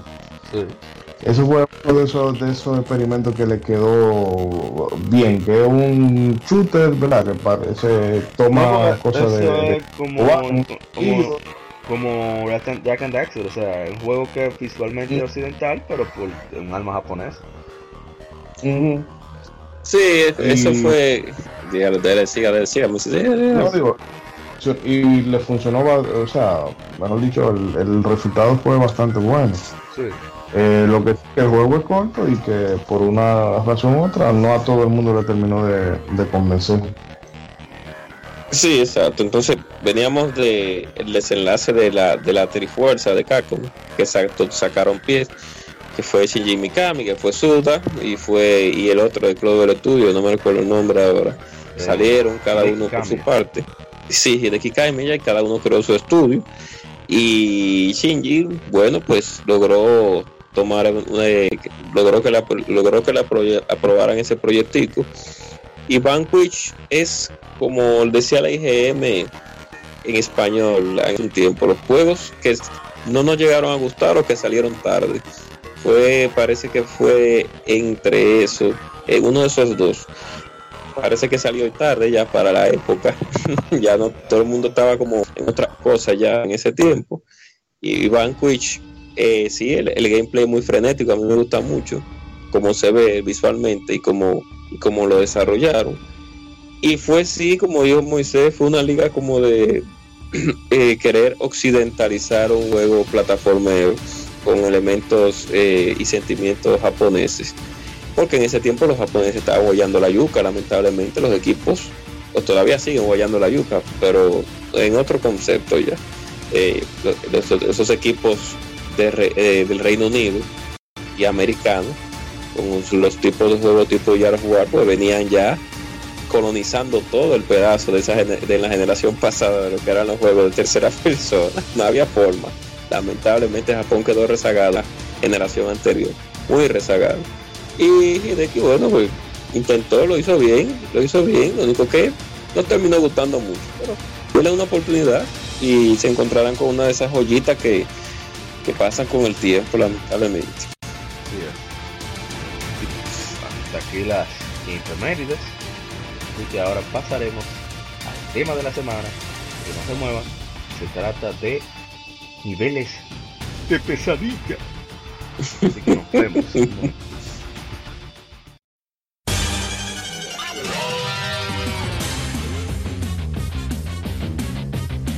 Puedes escuchar Legión Gamer Podcast en iBooks, Spotify, TuneIn, iTunes, Google Podcast y demás plataformas de podcast de su preferencia, buscando Legión Gamer Podcast. Recuerda seguirnos en las redes sociales como arroba Legión Gamer RD. Visita nuestra página de Facebook para que seas parte de nuestros streams de las Game donde recordamos y jugamos algunos juegos de su aniversario.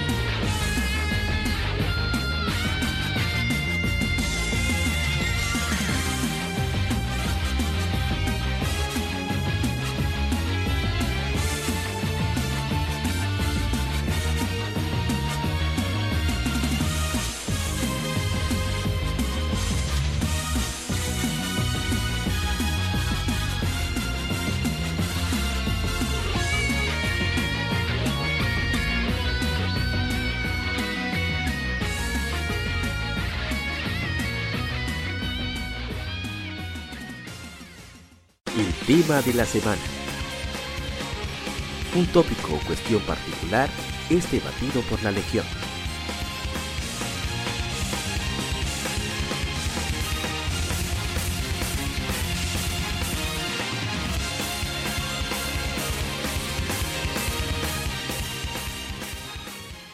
Y en el tema de la semana tenemos niveles de pesadilla. Así que... oh ¿Qué es esto? Así que, no sé, unos niveles detestables que nos pusieron a sudar. Deben, caballero. No, Yo tengo el primero. antes de, comenzar, una pesadilla de que da miedo. Es, que, es que en la noche tú sueñas con ellos y te despiertas sudado. De, manera brutal, pensando cómo lo voy a pasar. Exactamente. que te saquen cana verde. No, yo tengo rapidito el primero que me trasnochó y tiene que ver con un RPG, la primera RPG que acabé en PlayStation 1, que fue el último mundo de Xenogear, que no sabía que tenía mapa. yo sí me acuerdo de eso. Eh, eh, señores, para lo que no veo de Xenogear, el último stage, sin dar spoiler, es como si fuera un laberinto un laberinto en el cual. un juego, de, hace 20 años. Sí, claro. esperanza, pero, Pero, eh, eso eh, me marcó mucho porque era la primera RPG que yo quería terminar en PlayStation 1, pero ese último mundo me llegó de sorpresa sin lamentablemente yo tener la habilidad de descubrir de que ese laberinto tenía un mapa. Entonces yo duré mucho, pero mucho tiempo para lograr llegar al jefe final de ese juego, porque el juego es un laberinto, el, el, mapa final es un laberinto que tú vas cayendo de, de, de, eh, escenas a escena. Y como yo no sabía que había mapa, pues yo duré dando vueltas en ese bendito eh, eh, eh, pedacito. Me acostaba, me recostaba un momentito y me y me, levantaba en el mismo pedazo porque tenía el play, el play prendido. hasta que al final llegue, hasta que, hasta que al final llegue y mata al jefe. Y en los hijos de su madre, mundo de Josan Goblin de la versión de Nintendo, Dios mío, qué bendita dificultad con el bendito mundo en el que te salían los, los, los eh, fantasmitas blancos. Ay, Dios mío, hijo de su madre, eran esas escenas. Denle usted. No, es Ghost and Goblin. O sea, eh, ese juego entero es de pesadilla. O sea, tú sabes, y, lo, más deprimente de Ghost and Goblin era cuando tú dabas un salto y ya tú no tenías forma de correr. Sí. como tú lo hiciste, así quedó. Hay de ti si, si un enemigo tiró un tiro o iba pasando por ahí, te agarró en el aire. No hay ah, manera de corregir. Y, y, y, y rapidito, el, el, Ninja Gaiden, la Black, Dios mío, el stage que es en las catacumbas, que tú peleas con los gusanos. Ay, Dios mío, Dios. Yo sí, yo sí maldije con los gusanos del carajo. Los gusanos, unos gusanos que salen que son grandes, que tienen varios ataques, en lo, en lo que incluyen un ataque que te matan de un solo, que es una sola mordida. Yo sí maldije ese pedazo cuando salían tres o cuatro gusanos, que tú tenías que ir de, pedazo en pedazo. Ay, Dios santo. cuánto, cuánto, dolor y cuánta y cuánto sufrimiento. Yo voy a, tirar uno de, bueno, JRPG, porque eso lo, eh, se puede decir que a lo más que yo le, le, he dado a lo largo de los años. Pero un, uno de, de esos últimos, o sea, un último dungeon que no ha habido cosa igual en Final Fantasy. Después de eso, ya todo, o sea, todos los Final Dungeon a mí me, saben ganar. Eh, el Luna Subterranean de la Final Fantasy 4. Ay, que son 12, pisos para abajo. Ay, Dios. Entonces tú tienes un save, tú tienes un save point en el inicio. Sí, sí. Y otro, y el, o sea, y el último en, el, y en la versión de DS. Ay, Dios mío. Piso 10, piso 11. Mi hermano, yo, yo no sé cómo yo llegaba, cómo yo llegué al último 6 point, pero yo entraba ahí, ¿verdad? O sea, mi tienda, eh, peleaba cerca de ahí, y yo recuerdo que hasta que yo no llevé, no llegué a level 70 y pico, casi 80, ya yo no, o sea, no tuve yo el coraje suficiente para terminar de llegar al último jefe. Porque entonces, ya en los últimos pisos, llega un nivel de que te salen unos behemoth y unos enemigos que salen con la música de los jefes. No te salen no te salen con la música normal, te salen con la música de ¿Y para dónde tú vas? Sí, permiso. Unos azules. Y peor, porque si tú eres completista, es peor, porque eso está lleno de, pasajes secretos. Y el truco que hacía antes, subirle el brillo a la, a la al televisor para que se viera el trazo de los caminos. Entonces, lo que tú querías tú quieres recoger todo lo que hay ahí, pero que los enemigos están durísimos en la madre. Sí, y entonces tú andando con un personaje un, cuarto personaje inservible que es el ninja. Y ahora vamos a echarlo con Edward. Vamos a echarlo con Edward. Ven. Ya puesto de acuerdo que el ninja es mejor que Edward. Y la gente se. Han pasado 11 juegos y todavía nadie lo supera. Yo prefiero, yo prefiero al ninja. Pues, ahora me gustaría, me gustaría, es que el ninja llegó un, llegó un momento que nadie le interesó. Yo no sé por qué pusieron ese personaje. para que no tuviera sola, Rey. Yo necesitaba un cemental. Sigue, sigue. Oye, sigue, sigue. Y no, o sea, eh, la checha es lo que entonces hay en, equipamiento opcional que tú encuentras por ahí, sobre todo para, para Edge que tú encuentras la muramasa y la masamune, total, que tú crees que el tigre va a valer dinero, y mentira. Así que, Al final de cuentas, tú terminas resolviendo con Cecil, con qué, con Lidia que, hace ocasiones y Rosa que llena. Más nada. Sí. Tú cuántos personajes tú lo podías hacer, metes en ese personaje. un nivel que estábamos, que estábamos hablando ahorita por, con los muchachos. Bueno, yo, es un paquete. En, o sea, ya, o sea, dejando de lado el meme de que sí, ah, que Dark Souls, que, que es difícil que lo pero en el primer Dark Souls hacen una cosa que es genial, que ahí no se, eso se, eh, tú pasas ese nivel en base a, vamos a decir, tu habilidad y tu paciencia y no tanto por los estados, eh, los estatus que tú tengas, de, fuerza, defensa, nada de eso. Es bandeátela como tú puedes, porque es un nivel lleno de trampa. El, el Zen Fortress. Tú llegas a decir, lástima que no están William, William y Greg aquí para que compartiéramos el dolor. Porque tú llegas al sitio y tú ves entonces, lo que te reciben son una, una, una hilera de guillotina. O sea, a ver por dónde tú vas a pasar y entonces tú subes y van apareciendo más eh, más y entonces que solamente es eh, el, la superficie por donde tú te mueves, eh, o sea, para que quepa el personaje solo.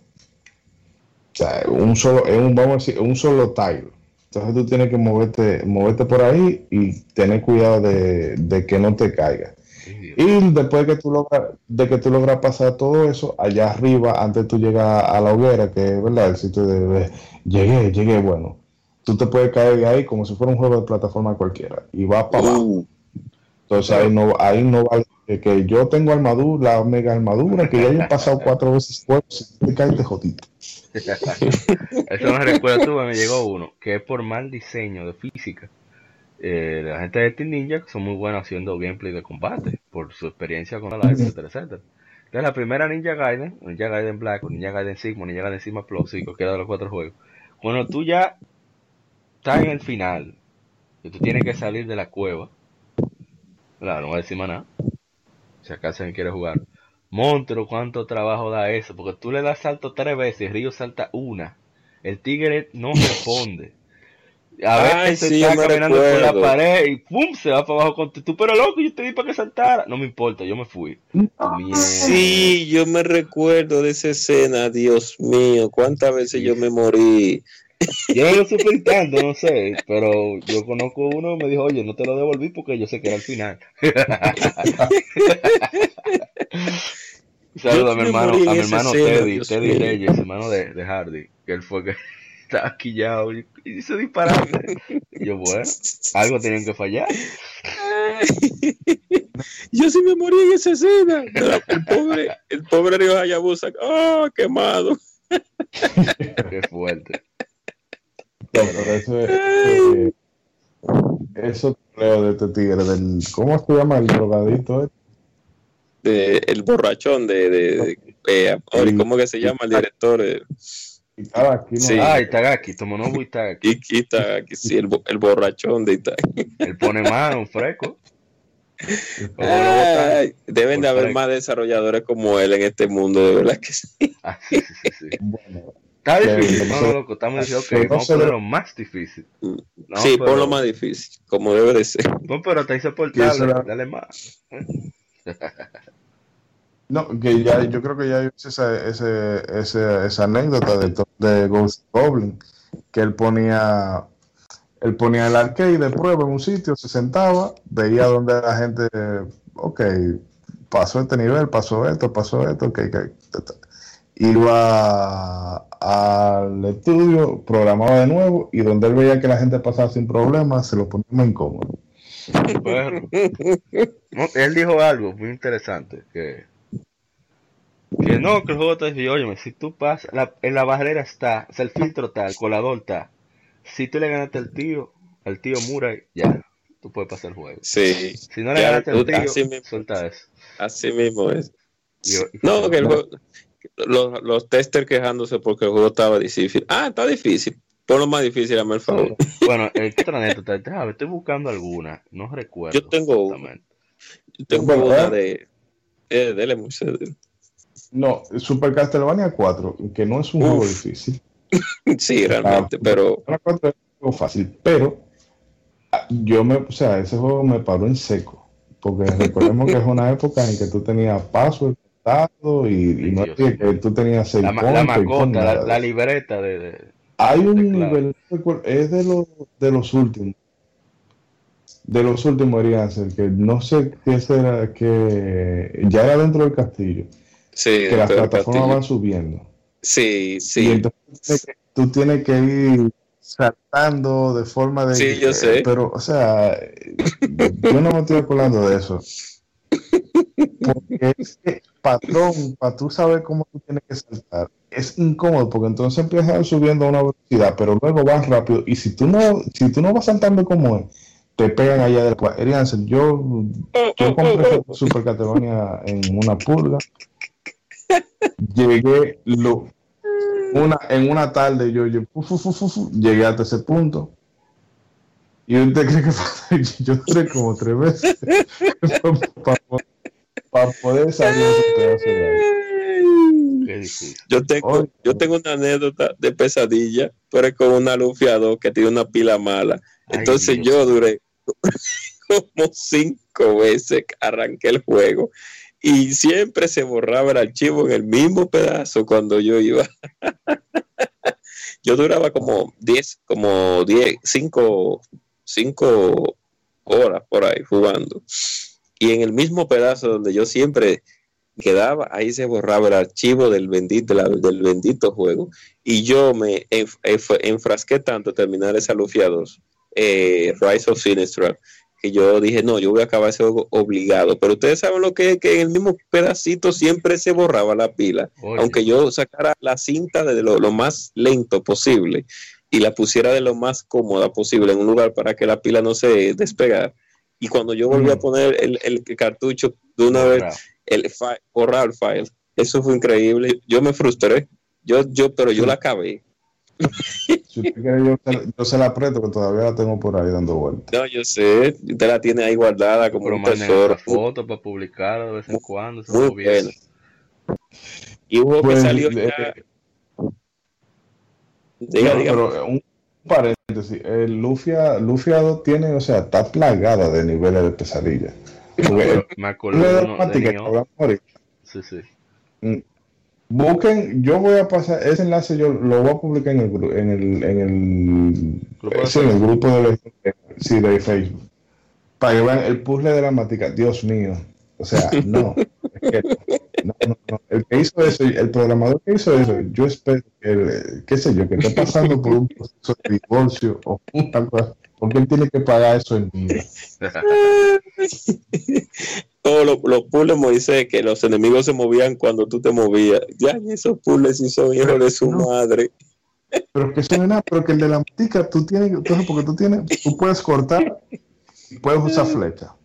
Entonces tú tienes que tener, cuando tú tienes que cortar, dar un paso, o cuando tú tienes que tirar una flecha. No, no, no, no, no, no me hables de eso. Pero en, bueno, me acuerdo de dos. Uno, uno de los. ¿eh? El Nio, tú decías. Sí, pero antes de Nio. Eh, Digo Nio, sí. Antes de Nio, que está Garo for 1. Esa parte de la puya, la madera. Ah, sí, la puya de la madera. que, que, recuerdo una entrevista que le hicieron a, a, David Jaffe, en la gente de EGM, en, bueno, EGM, no sé si en español o en inglés, pero estaba en EGM y le preguntaron como qué pasó, si fue que hicieron ese a propósito para que se sintiera el pico más alto de dificultad porque ya estaba culminando el juego y se supone que ya tenía las habilidades, la herramienta para enfrentar ese obstáculo de tan, tan difícil. Dice el tigre, ¿eh? No, no, eso fue que tenemos que hacer esa vaina rápido, lo hicimos huyendo. y lo probamos. Ay, Dios mío. Qué risa me dio eso. Y con el, el, el humiboso, el, el segundo stage, Dios, qué eh, pesadilla. Ah, Dios, no, óyeme, churumplum, churumplum y churumplum, para abajo, a cada rato, cualquier disparate, bajo el agua. Una vez hasta, mi hermano Chaino me tumbó sin querer. Espérate que hay un... y todo para abajo. Eso está lleno de... Eso parece una calle de Santo Domingo. Es terrible. Llena de hoyos. Y lo peor del caso es que si tú quieres, te puedes tú te puedes ir, bueno, intentar ir directo al jefe y no hay problema. Pero es que obligado tú tienes que, o sea, no obligatorio, pero para tú poder pelear en igualdad de condiciones con el jefe, tú tienes que andar el nivel completo. Sí. Porque tienes que estar prendiendo, la, la hoguera y la cheta. Pero que, óyeme, ese, sitio, esa, ese escenario es precario. Por donde quiera que tú te metas, te, el, hay, unos enemigos, la, babosa esa, qué sé yo, el slime ese, que te están esperando, salen de repente, pum, para empujarte nada más. Y están los esqueletos, ¿sabes? Este ninja sabe cómo pone sufrir a la gente, es uno desgraciado. Su perro. Eso no cambia. Pero bueno, ya no me acuerdo de Hay que hacer una segunda parte con, con el crew. Está muy bueno. La gente eh, en, en, Bloodborne que están, una, están los niveles, o sea, tú tienes los niveles, eh, o sea, el bosque, o sea, el, el quest.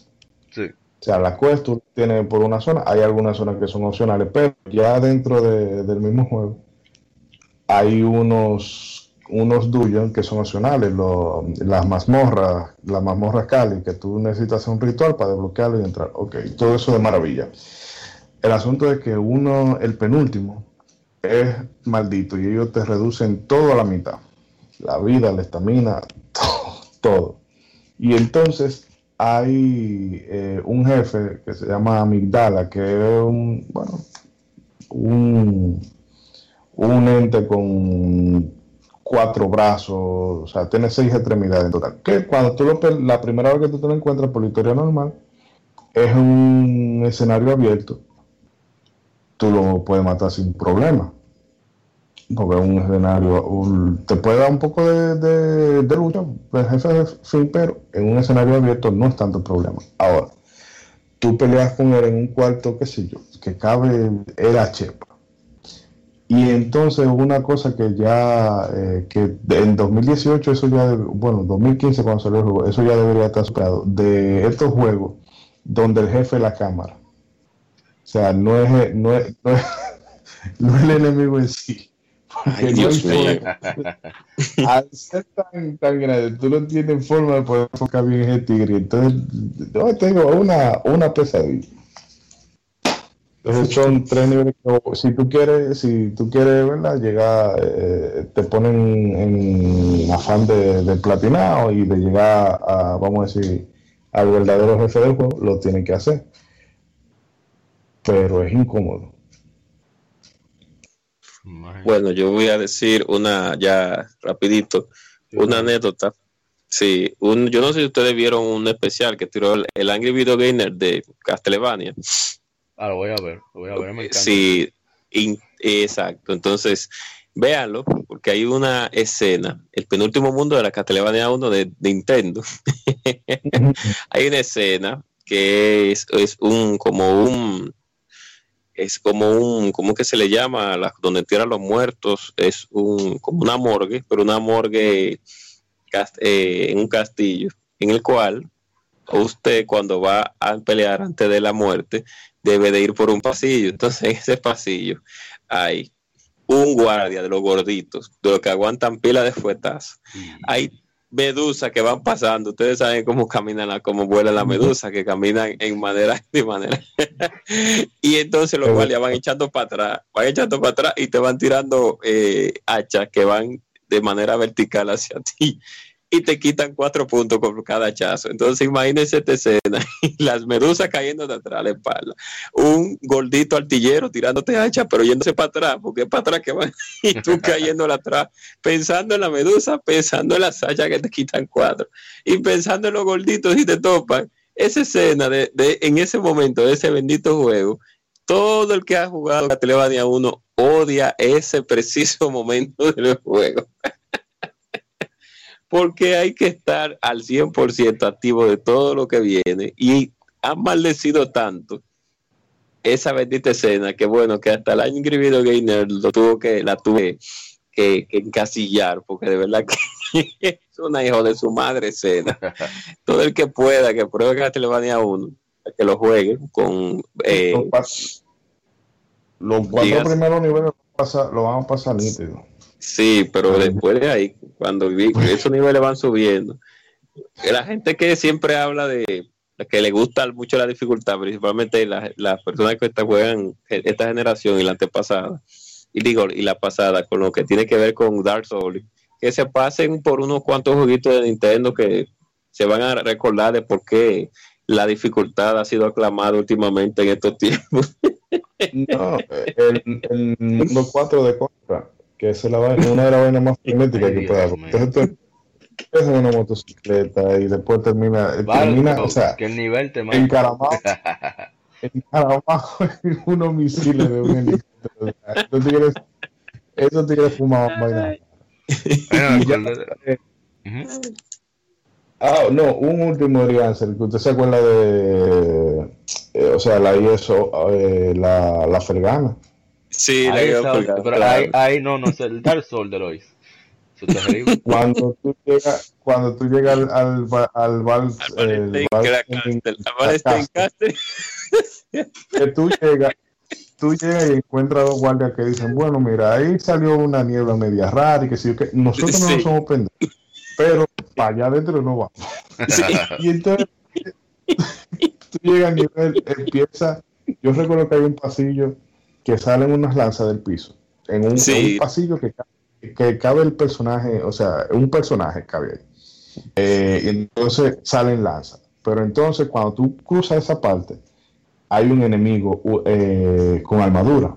Entonces tú le vas dando y el tigre te se cubre, pero el tigre lo que hace es que con, el shield te va, te va empujando para atrás para que cuando la lanza salga te den.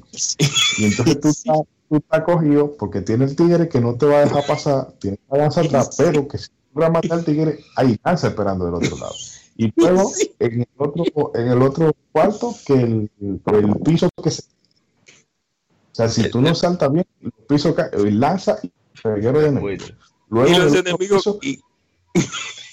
y, los enemigos que saltan, que te dan dando. Y que te dan en la madre. No es el paso, no, el topado que están jugando. Si tú no calculas el salto, lava. Entonces ya después que tú logras como, si, si, si el Señor está contigo y tú puedes pasar todo eso, bueno, para tú llegar al jefe tiene que dar un, un salto super mega acá. Y tú no tienes, el lío con ese juego es que tú no tienes pociones para llenarte, son los monstruos que te dejan mal. Es una desgracia. Sí. Y el, salto allá, eh, la escalera está rota. Y entonces, si tú no calculas bien el salto con, con, la habilidad de viento, que te da como un. te permite hacer, no un dash, pero te, te permite cubrir cierta distancia. bueno, un pues, giro, un giro con el. Yo digo que tú en el piso, es para abajo, para el sótano del castillo. Sótano.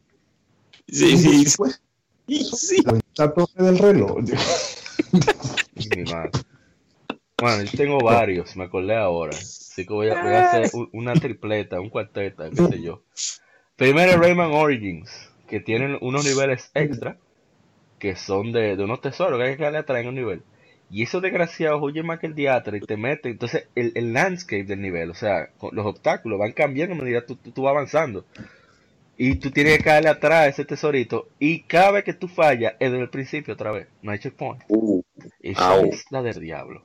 La otra es. En... Los checkpoints son para pussy. Oh. Dios mío, se nos fue son tantos. Ay, Odin's Field Litra City, la original también. Que tú tienes unos jefes que tienen una defensa del diatre. O sea, tú en Odin's mm. tú tienes que romper la defensa para entonces tú hacerle daño. Pero sí, los de su madre tiene un reguero de, de, secuaces que, que son, son guardaespaldas eficientes, el Guardia Nacional. La guardaespaldas del presidente. Y tú, pero venga Eso acá. siempre da cuerda. ¿Eh? ¿Cómo? No digo que este tipo de jefe siempre da cuerda. Oye, no, pero que son toditos. yo, yo, lo he enfrentado a todos, pero casi todos los que he enfrentado son así.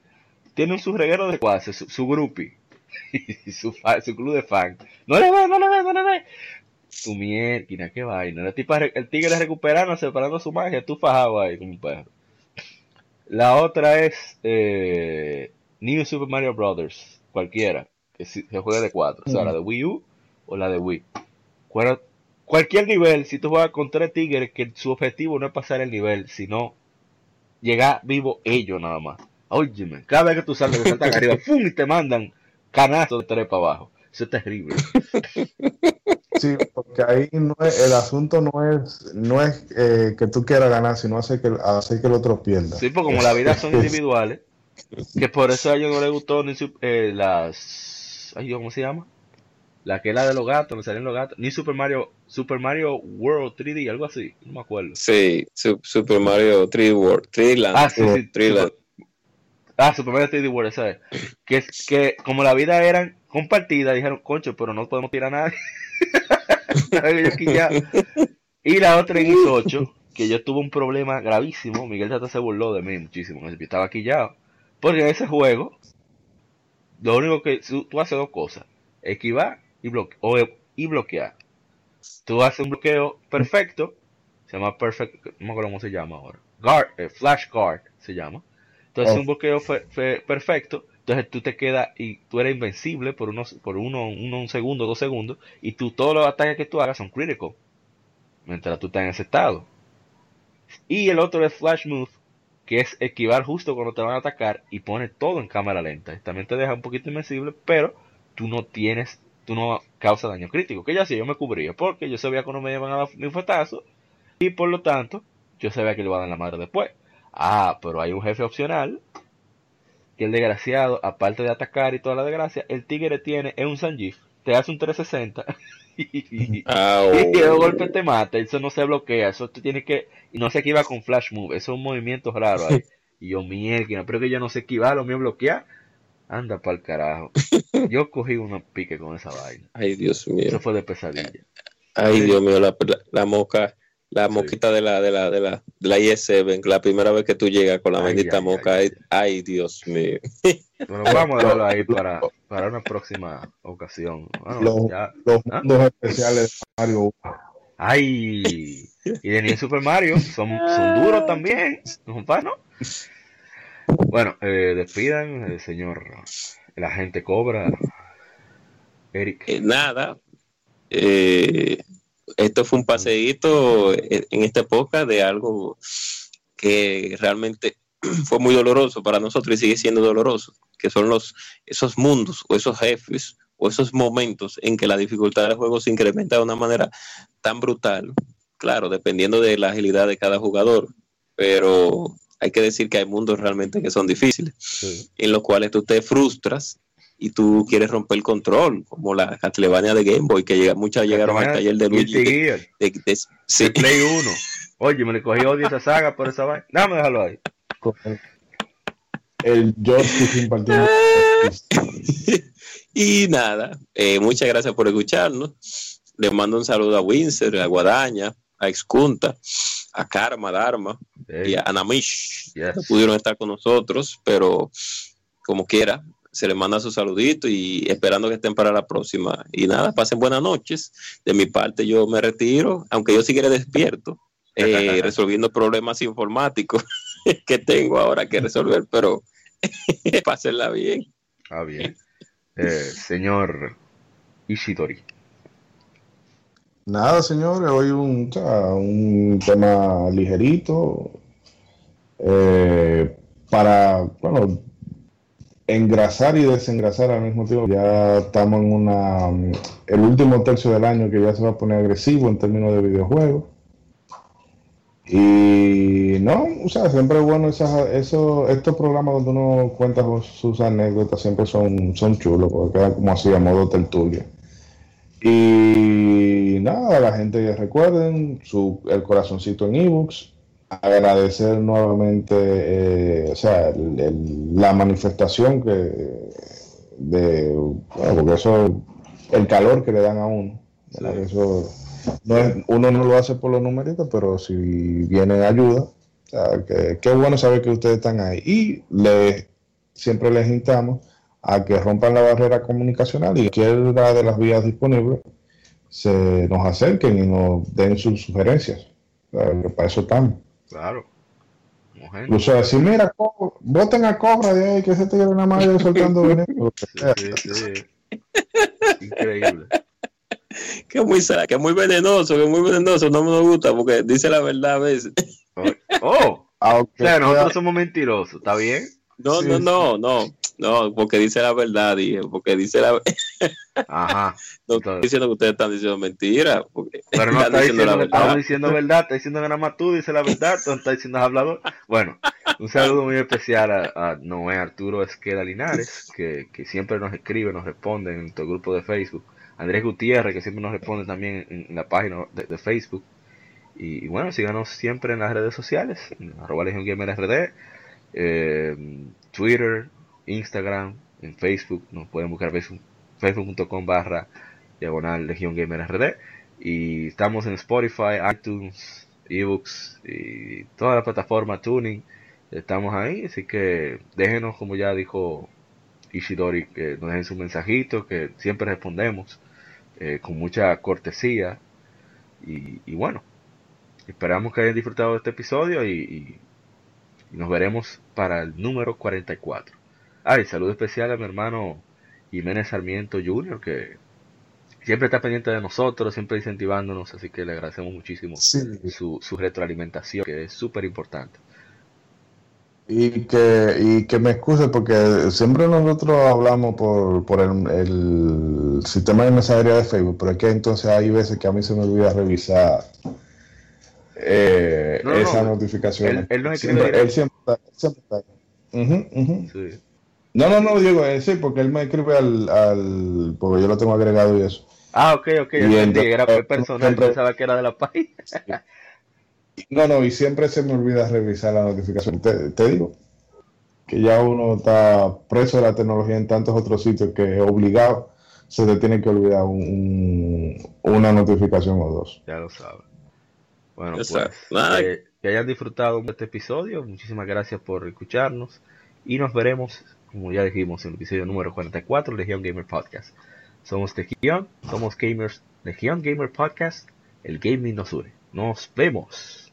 Somos Legion, somos gamers. Legion Gamer Podcast, el gaming nos une. Un podcast diferente para gamers únicos, noticias interesantes, historia del gaming y mucho más para mantenerte al tanto del actual como del pasado. Porque todos jugamos, el gaming nos une. Estamos disponibles en iBooks, TuneIn, Spotify, iTunes y demás plataformas de audio. Perfecto para escucharnos mientras subes niveles, buscas un objeto específico o practicas para dominar esa jugada devastadora. Recuerda seguirnos en Facebook, Twitter e Instagram como Legion Gamer RD para que compartas con nosotros y seas parte de la legión de gamers únicos. Gracias por escucharnos y te esperamos para el próximo episodio.